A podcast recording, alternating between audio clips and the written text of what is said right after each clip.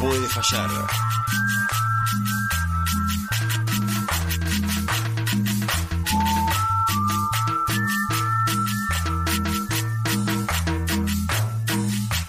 Y ahora sí, con esta cumbia suavecita que lo caracteriza Marcelo Díaz, le damos la bienvenida a esta sexta temporada año 2022.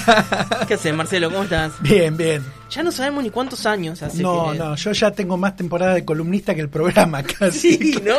Claro, sí, es cierto, es cierto. Te presento a Lupe Seña, Hola, Marcelo. Hola Díaz. Marcelo. ya nos conocíamos igual. Decile hola, Marcelo. Le dije hola, Mar- hola No, Marcelo. pero vas estoy aprendiendo a hacer radio, te Ahí está. comento. Esta es mi escuela de radio, me están formando. ¿De qué vamos a hablar, Marcelo? ¿De qué vamos a hablar ¿Algo hoy, Marcelo? José? Algo me contó José. Hay un poema dando vuelta. bueno, Marcelo, qué bueno que nos hayas eh, dicho que sí en esta sexta temporada. Eh, bueno, hoy estuvimos charlando eh, eh, varias cosas. Me parece que eh, estás afilado. Me parece que ya tenés pensado dos o tres columnas. Solo con lo que me, como me dijiste hoy de conflicto, alguna cosita de acá, una serie. Tenés tres, cuatro columnas para tirar tranqui. Sí, igual el problema de eso es, es querer hablar de toda la vez que no entiende nadie nada. Entonces, claro, a ver si definimos el claro. concepto. Sí, sí, es cierto. No, igual siempre nosotros, en el primer encuentro de, de los años, no sabemos cuántos, en que sos columnista nuestro, siempre hacemos como un, eh, una explicación como de cultura y ese paso es un marco, ¿no? Que encuadra decir, che, nosotros nos movemos acá. Claro. Cultura, actualidad, por esto, por esto y por lo otro, ¿no? Claro, porque vos decís, la columna es cultura y actualidad. Sí. Pero por ahí dentro de dos o tres martes, escucha a alguien y escucha que estamos hablando de los, los fideos que crecen en los árboles, Sí, ¿no? claro. Se puso rara la ¿no? columna. Y- o las vacas que dan leche chocolatada. Claro. y vos decís, ¿Y de qué habla este hombre en la columna? ¿Dónde no? está la cultura? ¿Dónde está la actualidad? Mierda. Claro. Sí, es cierto, es cierto. Entonces, entonces hacemos un marco antes como para explicar el Claro. delirio en el que a veces se convierte esta ¿Qué es lo que columna, puede pasar? Claro, claro. Claro. No, entonces decíamos, bueno, nada, vamos a hablar de cultura. Sí. ¿no? Y vamos a tratar de vincularla con algunos temas que van pasando. A veces hay, hay como temas candentes y tratamos de hacer el esfuerzo de, de- de hacer un vínculo. Qué sé yo, cuando fue todo el conflicto el año pasado con los espacios públicos en Claro. Bahía, tratábamos de darle Sí. un enfoque siempre que, que- que tuviera que ver con eso. ¿no? Sí, sí. Pero ¿por qué podemos hacer eso? Bueno, a ver, en principio habría que decir que todo el mundo habla de cultura, ¿no? Y todos hablan, cada uno maneja un concepto distinto de cultura, lo que le ag- le agrega confusión al, al asunto, ¿no? Sí, nada ayuda, ¿no? Claro, ¿no? Digo, vos tenés un, un concepto de cultura o un uso de la palabra cultura más vinculado al arte. ¿no? Claro, cuando se habla sí. de los trabajadores de la cultura y cuando se dice que el gobierno municipal o provincial o nacional o lo que sea no tiene una política cultural adecuada, en general es que descuida a los artistas. Sí. ¿no? Sí, es cierto. eso, ese es, Sí, sí, sí. ese es como el, el- el uso más restringido de la palabra. Sí. ¿sí? Después tenés un uso como más antiguo, pero que, que es persistente, que cultura es como una cualidad que tienen determinadas personas, ¿no? La de ser culto. ¿No? Claro. Así como una, como una categoría de autoridad, digamos. Exacto, Sí, ¿no? Como que sí. decís, no, qué culto que es, ¿no? Porque, Ah. qué Qué sé yo, lindo se sabe todos los ríos de culto, Europa, culto.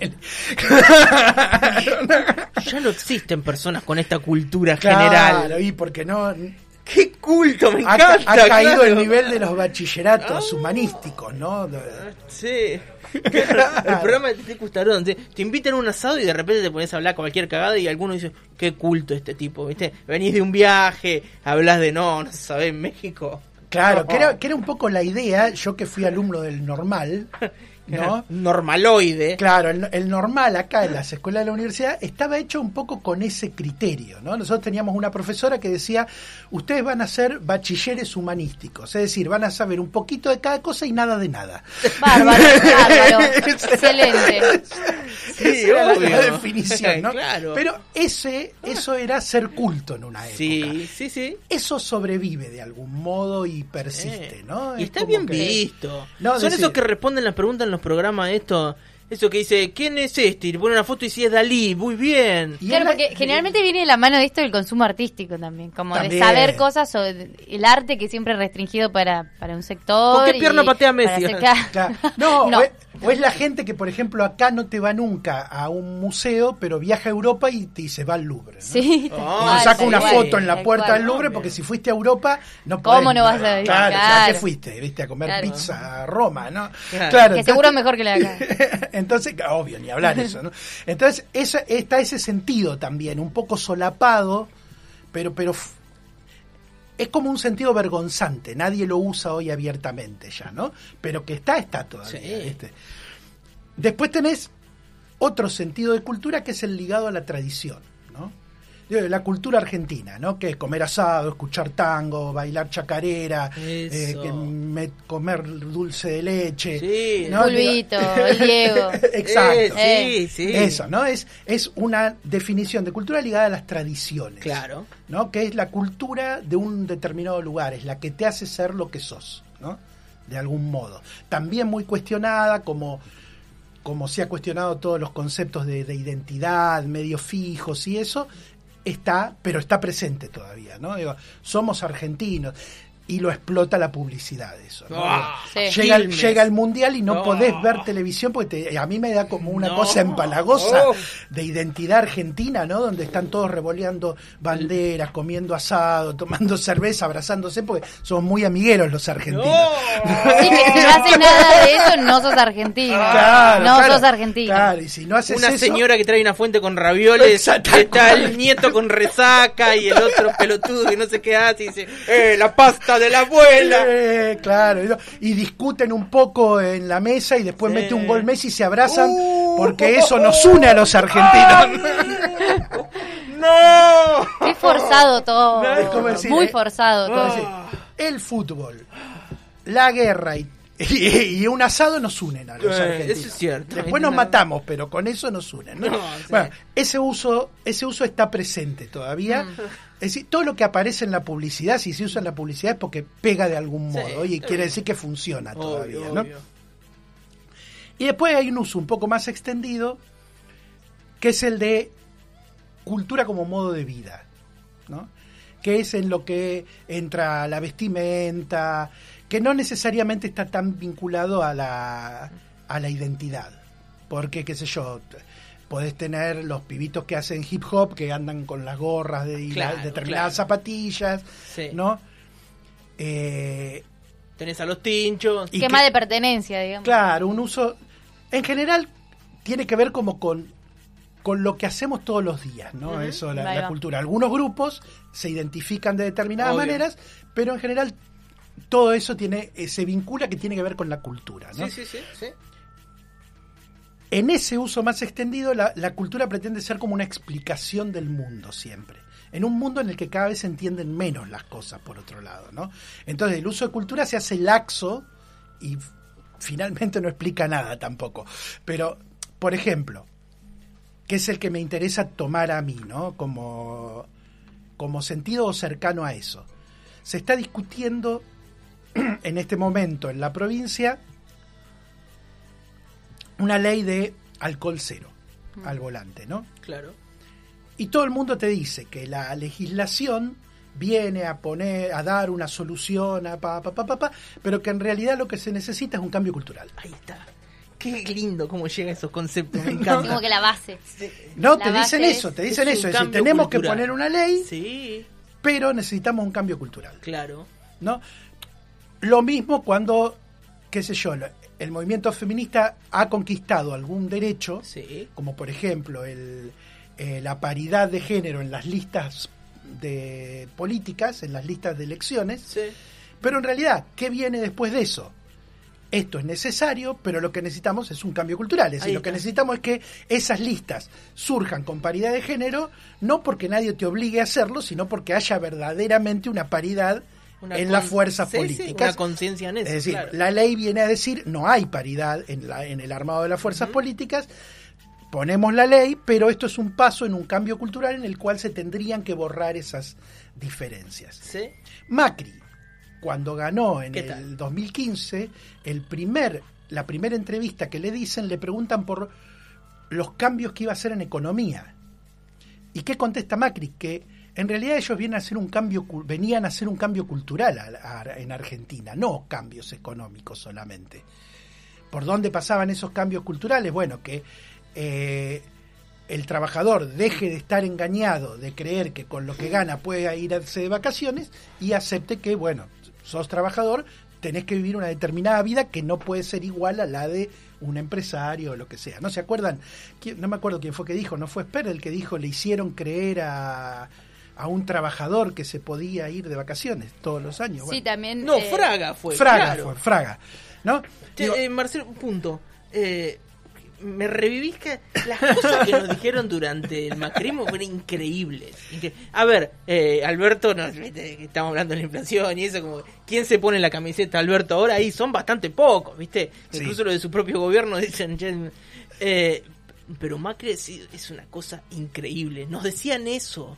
Pero nos decían eso porque tanto Macri como González Fraga, como Esper, como Milei, eh, consideran que eso es lo que tendría que ser normal. Sí, Claro, claro, también claro. pensaba, y, y lo, lo, lo ato a lo que venís diciendo, que el macrismo arranca y, y su lógica y su filosofía es siempre reivindicar la cultura del trabajo, que es también como un concepto de- generalmente de la derecha y de los neoliberales, como esta cuestión porque- de qué es la cultura del trabajo, la cultura del esfuerzo, de romantizar, viste, la explotación, la precarización. Esas, Eh, esas notas que sacaba la nación de eh, hizo 10 kilómetros descalzo por Sí, el medio del bosque bajo la lluvia para ir a la escuela, de escuela. Sí, sí, ¿no? sí. Claro. Sí, se conectaba Qué el wifi ejemplo, en un ¿no? cerro en el medio del campo, Exacto. en No, patas. terrible. Y acá un día estás descompuesto y no vas a la escuela, ¿no? Claro. Que encima es gratis, porque la pagamos todos y vos no vas, ¿no? Digo, ese, ese tipo de discursos Sí. que están en todos lados, Están en todos lados. pero que están mezclados, ¿no? No terminan de, de conformar como sistema y lo que te, lo que te dice en general la, la derecha es que eso hay que sistematizarlo, hay que volverlo normalidad, ¿no? ¿Por qué? Porque este uso de la cultura asimila una parte de, de la cultura como la normalidad. ¿Qué es la normalidad? Es, todo que es lo que hacemos todos los días sin cuestionarlo. Claro. Como Porque almorzamos a creemos- esta hora, Exacto. hacemos las cosas que salen medio automáticas. Creemos que así es como tienen que ser las cosas, Sí, ¿no? sí. Entonces, eso va de la mano como con ciertos exotismos de otras culturas, ¿no? Como decir, oh, los chinos comen perro, ¿no? O eh, los japoneses cuando hacen paro te trabajan 24 horas por Sí, día, ¿no? Esa es de las mejores. ¿no? Que son como, o es otra cultura, te dicen Sí. después. Ah, ¿no? pero es que siempre cultura. son mejores sí. que las nuestras. Más porque- vale. superiores. Claro, Siempre porque- de un lugar porque superior. son normalidades No sé donde que la los gente- japoneses duermen arriba de un Ah. rollo de paja. De vidrio. Claro. Porque hay gente que se deja explotar y no tiene ningún problema en que los exploten. No. Entonces son culturas mejores. Que en ¿no? general son como frases súper hechas y además no tenemos ni idea No de qué pasa idea, con los no japoneses, te- si es Es más, real. Te ponen un japonés y un ¿Qué chino y pasa a con la organización sindical en Japón? Eh, ¿Qué idea bueno, tenemos? ¿A quién le importan los un sindicatos? programa un programa lo, lo dedicamos a ese tipo de mitos y Claro. es mentira que los japoneses hacen huelga Eso. trabajando más es mentira No. es un mito eh, generado en, en, en España en ciertas organizaciones que tomaron un detalle de una vez de no sé qué pasó en una fábrica de automóviles Sí. que en realidad no es que trabajaron 24 horas, sino que se encerraron en la fábrica. Claro. Y a partir de ahí se empezó a divulgar como, no, mirá, los japoneses hacen huelga como trabajando más. ¿no? No, porque fabrican tanto que después el dueño de la empresa dice, ¿y ahora dónde mierda meto todos estos relojes Claro, Rolex, por claro, ejemplo? claro. ¿Qué hago con No, todo no. esto? Tengo una superproducción y Es ahora... espectacular. No. Son japoneses, no son boludos. ¿viste? Por eso, pero eso, todo ese tipo de mitos van vinculados a tratar de que determinadas conductas se vuelvan normales. Sí. a izquierda y a derecha. En realidad lo que uno quiere cuando, cuando quiere que determinada visión del mundo deje de estar todo el tiempo en discusión y de pelearla, es que se vuelva normalidad. ¿no? No, está bien, Mm. Entonces no la discutamos. En una época el trabajo infantil era algo frecuente Claro. y hoy es como la- en la normalidad no está bien el trabajo, está mal visto el trabajo infantil. Sí. Lo ves en ciertos lugares rurales, en determinados lugares, pero vos no vas hoy a un comercio acá No. en Villa Mitre y te atiende un pibito de 11, 11 años. años. Claro. ¿No? Porque todo el mundo pondría, ¿no? Como, incluso siendo el hijo o hija del, del dueño, ¿no? No. ¿no? está bien que los chicos trabajen. Eso fue una conquista, pasó a ser parte de la normalidad, hace 100 años o 150 años no lo era. No. Eso que decíamos, bueno, el cambio cultural, durante el kirchnerismo se expresó con el- la frase batalla cultural. Sí. ¿no? Recuerden, todo el mundo se Sí. hablaba de batalla cultural, batalla cultural, ¿no? También, ¿qué era, ¿qué era esta batalla cultural? Es volver normal ciertas proposiciones por las que estamos luchando, ¿no? Y eso es eso abarca tanto a la derecha como a la izquierda como al centro. Es decir, queremos que el mundo sea de tal manera, luchamos para que pase a la cultura. ¿Por qué? Porque las leyes siempre requieren vigilancia. Es decir, te hacen actuar de determinada manera por coerción. Y si no estás vigilando todo el tiempo, las leyes eh, se van torciendo. Siempre encontrás la manera de, de- Obvio. de evadirlas, ¿no? No vale. En cambio, cuando eso pasa a la cultura como normalidad, Se vos haces eso por convicción, Claro, no por claro. coerción. Tal cual. Claro. ¿no? Sí. Entonces siempre, Sí. yo creo que batalla culturales como frase es desacertada. Porque no es una batalla. Que algo pase a la normalidad siempre viene más por el lado de la seducción, de la, de la construcción del consenso. Sí. Sí, la disputa también. De que, claro, pero de tenés que te convencen medio sin que te den sin que te des Claro. cuenta. Es como si entras ¿no? fumando un shopping, por ejemplo. Es que todo el mundo te va a decir qué está haciendo, hermano. No es que hay Claro. inseguridad que cada tanto entran dos chabones fumando. Y eso, no. y eso es un cambio cultural, ¿no? Eso es algo ahí. que no necesitas que nadie No. te diga que no lo hagas, sino que ya lo haces. ¿Y por qué? ¿no? Y porque te diste cuenta que era mejor, ¿no? Llevar a los nenes chiquitos que den una vuelta, no sé, adentro, o adentro de la cooperativa, ¿no? Y está fumando al lado de los pollos, ¿no? al lado de los quesos. No O está por- bien. O porque terminaste asumiendo el punto de vista de la clase dominante, vamos a ponerlo un poco Sí, más duro ahora, aprendiste. porque lo aprendiste en la escuela desde chiquito, de- en el secundario, en el club, en la universidad, en todos lados donde pasaste, te fuiste de a poquito Claro. acostumbrando a Sí, eso sí. y terminás adoptando un punto de vista que en realidad hace que no se cuestione un orden de cosas absolutamente desigual, Sí. ¿no? Sí. que es, digamos, con sus matices, a eso, a grosso modo, lo llamaríamos hegemonía. ¿no? Es como una cultura hegemónica, es esa cultura en donde hay ciertos presupuestos que convalidan el status quo, el estado del orden de cosas, y a las que adhieren la clase dominante, que es la que se beneficia de ese orden de cosas, pero también adhieren las clases medias y bajas que no se benefician de ese Claro. orden de cosas, pero adhieren también a Sí, eso. Medio por decantación, digamos. Exacto, porque en algún momento te convencieron de eso, ¿no? Sí. Te convencieron por los medios, la escuela, digamos, ¿no? Todo, todo, todo ese tipo de, de, de órdenes de- y de discursos y de prácticas. ¿Qué es? Es el Renault 12 con el cartelito que dice todos somos Vicente. Ah, qué lindo eso. ¿No? Claro. Digo, ahí ese es, Sí, cuando sí. te preguntan, ¿qué es hegemonía? Es eso. ¿Viste cuando todos éramos el campo? Claro, es el tipo que no se beneficia en nada No. de las maniobras de Vicentín, pero que se pero que defiende ese sistema Sí. que a él no lo beneficia y a, y a Vicentín sí. Sí. ¿no? Claro, claro. Es el ejemplo justo. Bueno, cuando hablamos de cultura un poco en esta en esta columna tratamos de ver los significados de ciertas cosas y cómo ese significado, como decías Lupe, se disputan, ¿no? Digo, algunos dicen esto es de tal manera, otros dicen esto es de tal otra. Los que dicen es de tal otra a veces no son los más escuchados, Mm. sino que los que son más escuchados son los que imponen los sentidos a las Obvio. cosas, ¿no? Los medios masivos, lo- lo- los órdenes más consolidados, ¿no? Y entonces, un poco como para cerrar hoy la columna, quería traer un texto que circuló mucho, ¿no? y que todo el mundo lo compartió con cierto fervor, eh, para no pensar que siempre hablamos de, de cultura y de hegemonía, pensamos siempre en Macri, en la derecha. Digo, a veces nosotros difundimos, eh, digo, nosotros los que nos consideramos más progresistas o, de, o desde otro punto de vista que no es el de la derecha, difundimos ciertas cuestiones o participamos de esa hegemonía sin darnos cuenta. Obvio. Sin dudas. ¿Por qué? Porque precisamente la hegemonía es esa cultura dominante que no percibís todo el tiempo. Porque Sí. si la percibieras, por ahí generarías una resistencia. ¿no? Mm. Y ese texto es uno que circuló que decía, hablaba del, del un, un busto de Perón y de Vita que eran un detector de boludos. No sé si lo leyeron. ¿no? Se los comento rápidamente. Es, eh, se compartió mucho en, en, las redes, lo publicaron eh, en distintas páginas incluso.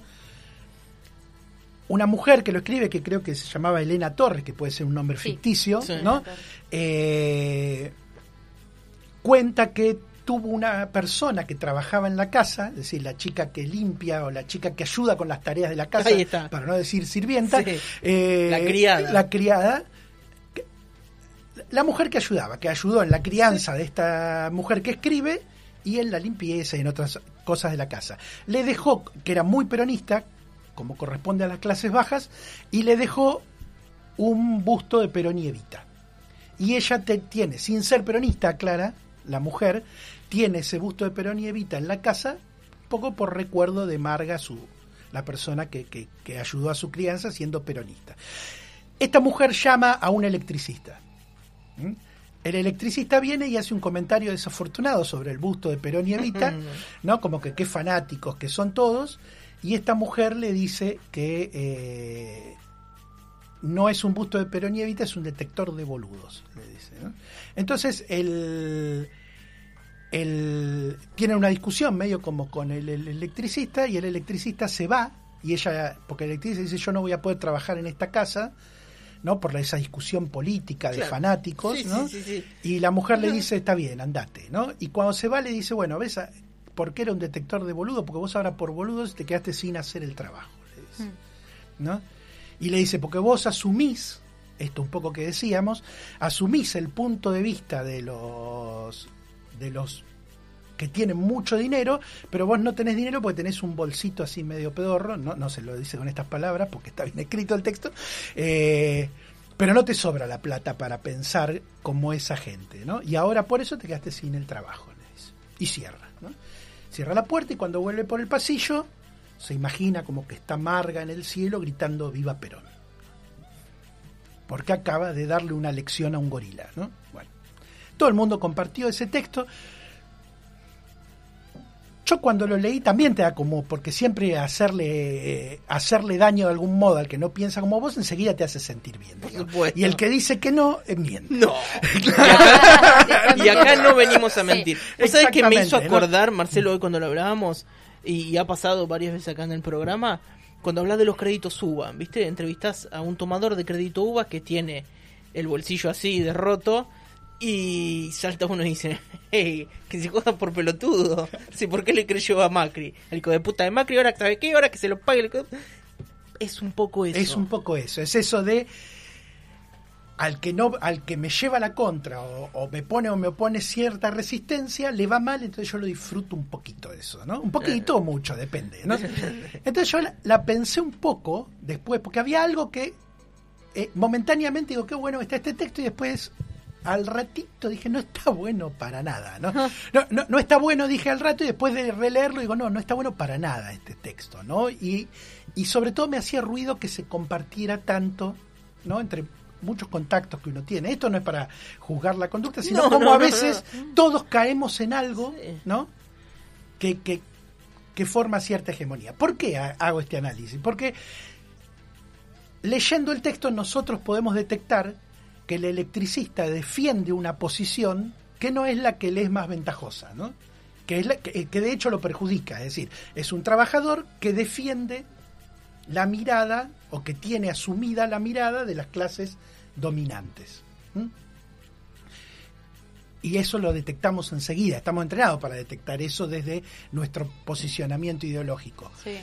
Pero ¿qué pasa? ¿La mujer qué hace? La mujer que teóricamente defiende otra posición, lo castiga Claro. diciéndole, ahora te quedaste sin trabajo. Entonces, de un lado tenés al que defiende las ideas del sector dominante y del otro tenés a la que no defiende las ideas de la- del sector dominante, pero se comporta como el sector dominante. Claro, Es decir, se comporta como la patronal. Te estoy diciendo, te voy a dar una lección porque no me gusta cómo pensás y la lección es que no tenés trabajo. Cuando eso lo hace la reta y la reta dice, eh, le vamos a sacar los planes a los que corten las calles, se nos erizan los pelos de todos los sectores del cuerpo. Pero nosotros después festejamos y compartimos un texto que en el fondo hace lo mismo. Sí.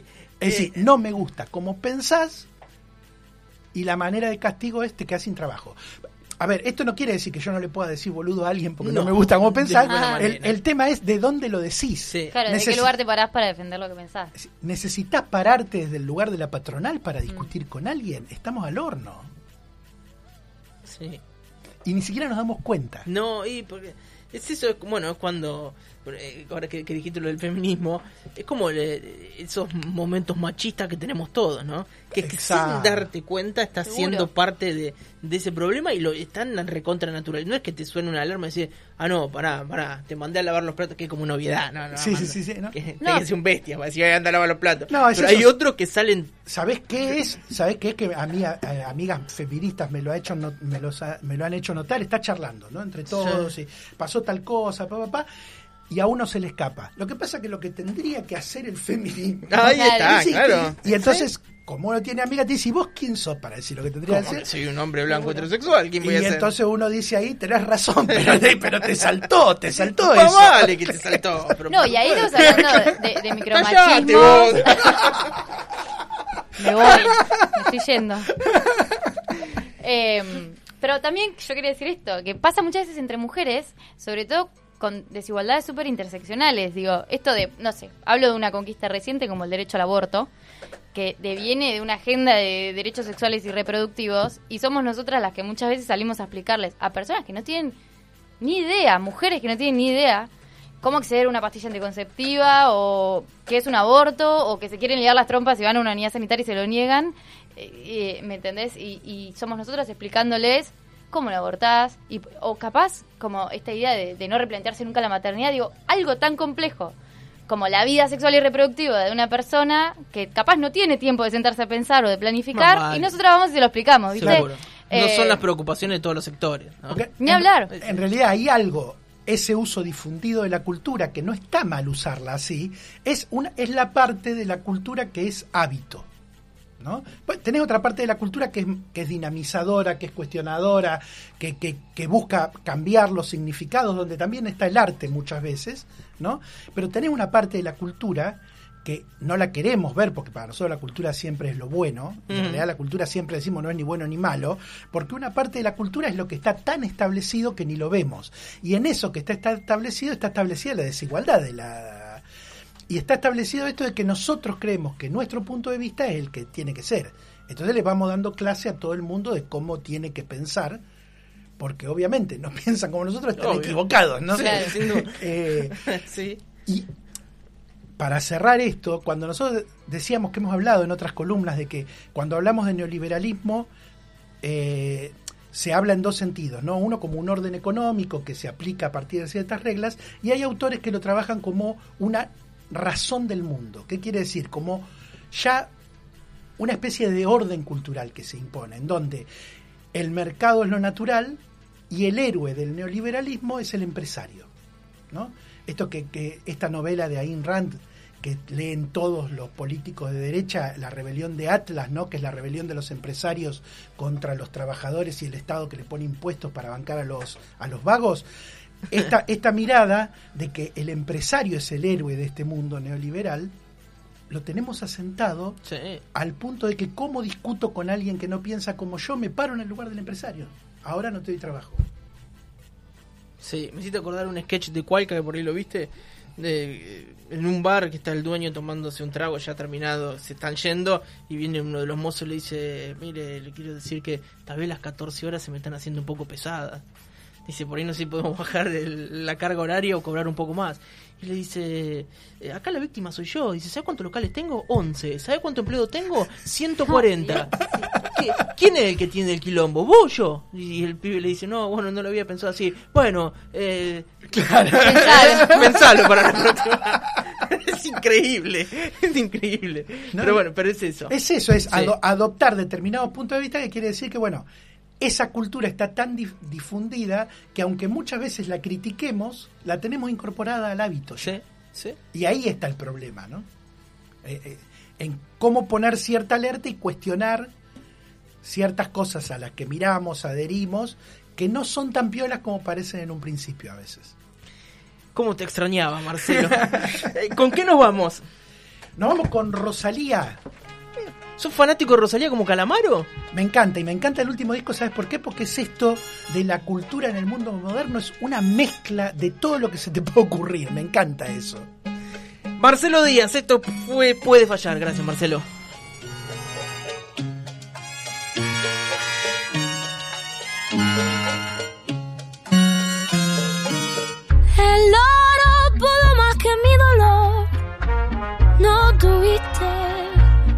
Compasión de mi agonía. Tú sabiendo que mi alma se moría. Con amigos entre copas te reías. La ambición, delirio de grandeza hizo en mí un ser martirizado porque estaba locamente enamorado. Mujer, yo no merezco esa bajeza.